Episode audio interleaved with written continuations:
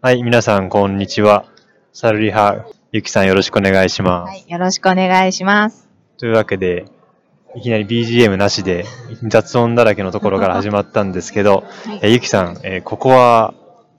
ここはですね、神戸国際会議場です。というわけで、えっ、と何 ?ISPRM2019、あと日本の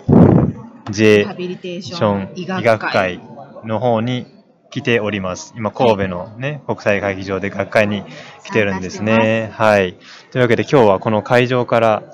収録してお送りしようということで、はい、させてもらってます。はい今、ここはね、スポンサーの展示かな？のところで、企業ブースですね。はい、企業ブースの休憩のベンチで収録させてもらっておりますとはいいうことで、はい。まあ、ここには最新のリハビリ機器であったり、リハビリの最先端の発表とか、いろいろあったので、まあ、やっぱり今後のリハビリの流れ、進んでいく未来とか、その辺、ちょっと我々が感じたところを、ちょっとご紹介できればなと思っております。はい。で、まあ、今日はゆきさん、実は発表も、国際学会の方で発表もね、されてきはい、まし。しててきました。はい。まあ、ちょ来てっと、くれましたよ。あ、そう5人ほど、あの、日本人の方が、日本人の方がはい、理学療法士さんだけでしたけどね、はうんい、来てくださいました。はい日本語で発表しました。あの、発表は英語で、うんあの、ISPRM の方でね、あの、小録出したんですけど、日本人の方5名ほど来てくれたので、日本語であの発表してきました。はい。というわけで、ゆきさん、こう、どうでしょう、発表もして、まあ、いろいろが、えー企業展示も回られて、うんまあ、どういうふうに率直に感じましたでしょうか？うん、まあ、あの、私、ISPRM に行くのが多分これで3回目なんですけど、最初はあの、イスタンブールで発表しました。で、2回目は、プエルトリコですかね。あそこに参加したんですけど、まあ、今回のこの神戸が3回目になりますが、まあなんか日本の企業もあの頑張ってるなっていうふうに感じました。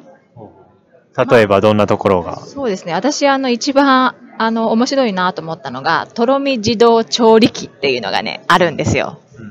あの、自動販売機、よくあるでしょう。なんか100円入れたら、カップでコーヒーとか紅茶とか抹茶ラテとか、あんなん出てくるやつ。あれにですね、とろみがついてるんですよ。とろみの量も、あの、軽量、中等度、重度っていう風に、あの、いろいろ変えられたり、熱いとか冷たいとか、あの、温度まで変化させたりできて、あの、ボタン1個で、まあ、1分ぐらいかかるんですけど、とろみ付きのジュースやお茶がね、出てくるんですよ。あれ見たときにちょっとびっくりしました。ですね。まあ、もうね、介護職っていうのも、こういうふうに、いろんなはい革命が起きてらっしゃるということですね販。売機もここまでになったかと思って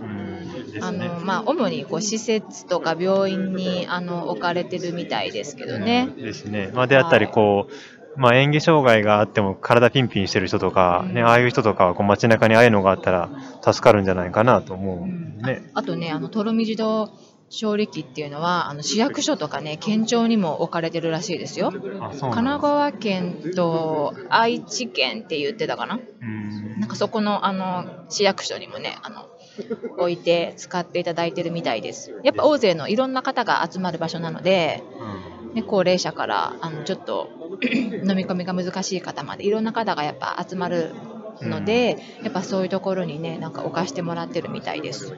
はい。はい、とのことですね。結構ね、美味しかったですよ。はい、ということでした。はい。で、私の方が回って感じたのは、やっぱりこう、ロボットですね、機械との、機械と人間の融合がすごいトレンドになって、どこのブース見ても絶対歩行アシストロボットとか、電気、えー装置、えーロボット、まあ機械を用いたリハビリテーションデバイスの開発っていうのが、もうどこのブースもほんとそんな感じで、ほんまにこうトラディショナルな伝統的なこう単純な筋力強化とか RM エクササイズとかやってるようだと多分本当置いてかれるんだろうなみたいな本当ですね。もうなんかロボットの学会に来てるのかっていうぐらい、ね、工学系のばっかりね学理学系ですね。ねすごい進んでるしあとまあその演題とか、まあ、し教育講演見ててもそのニューロリハビリテーション神経をもとにしたリハビリとかちゃんとそのアウトカム取ってして結果を出すっていうのがすごい重視されてて、まあ、やっぱりこういうどんどんリハビリ業界もそういう数字を出したり結果を出して研究していくっていうのがどんどん進んでくるん。ですよね。っていう時代になってくるんだと思いますね。こういう流れなんですかね、もう、ですね。だんだんこう AI に支配されていくんでしょうかでね。すね。まあ、支配というか AI をつ AI とかロボットを使いながらうん。ですですロボットでできるとかロボットであって人間のそういう創造性とかが使えるところにそっちに時間をかけてあげる単純な機能訓練はロボットよろしくあとはやるからねみたいなうんそういう住み分けをするのが大事なんじゃないのかなと今後はねなってだから単純な RM しかできない筋力強化しかできませんとかやったらロボットいるからあんたいりませんよっていう時代になるんだと思うね。ね、なんでまあその辺は頑張っていかないといけないと思いますね。はい。特にあのさっきの何だったかな？あのグローブリハかな？グラブリハかな？あのイタリアのブースに行って、そうそこでねあの営業のさんとすげえ話してすごい BFO ポータブルスクリーンバランサーみたいなやつにロボットハンドっていうのをつけてそれでワイヤーで指を機械で動かすっていうような、ああいうエクササイズ。それでモニターを見ながらゲームで指を動かしながら遊ぶっていう。すごいなんかゲームでそうそうそう。モチベーションも上がるし、ですね。興きますよね。引きますね。すごいテクノロジー進んでるだから本当にああいうき単純な動きの機能訓練はもうああいうのになっていくんです座って患者さんが一人でやってくださいみたいな。で ADL 練習えー IADL 練習は一緒にとかね。はい、機械あれがい1万ユーロ、ん ?1000 ユーロだから結構1200万ですとか言って、日本円1200万高っって言いましたけど、高いですね、まあでも、確かに。もう、浦さん、いや、もう、because it is very high tech みたいな 言ってましたけどね、まあ確かにそうなんだろうなと思いながら。はいまあ、というわけで、まあ、今後のリハビリの医療としてはそういう方向、AI だったりロボットとかさっきも言ったようにそのいろんな障害を持たれている方が同じ空間で過ごせる自販機とか、うんそういうウェルフェアの発達福祉の発達っていうのはどんどん進んでくるんだと思います。すね、なんかそれを感じさせられる学会でしたね。ですね。うんはい。というわけで、まあ、それに置いてかれないように学生の皆さんとか新人の皆さんはその辺を意識して臨床を過ごしてもらったり、まあ普段勉強してもらえたらええかなと思います、うんそうですねぜひぜひまだ日曜日まで学会開催中ですので。あ言うてもこれ配信時にはとっくに終わってるんで。すかね。はい、早く配信しましょはい、まあまあ。はい。というわけでまた今後ね学会行く人はぜひよかったら、はい、参考にしてください、う。はい。じゃあサルリハ本日は出張編ということで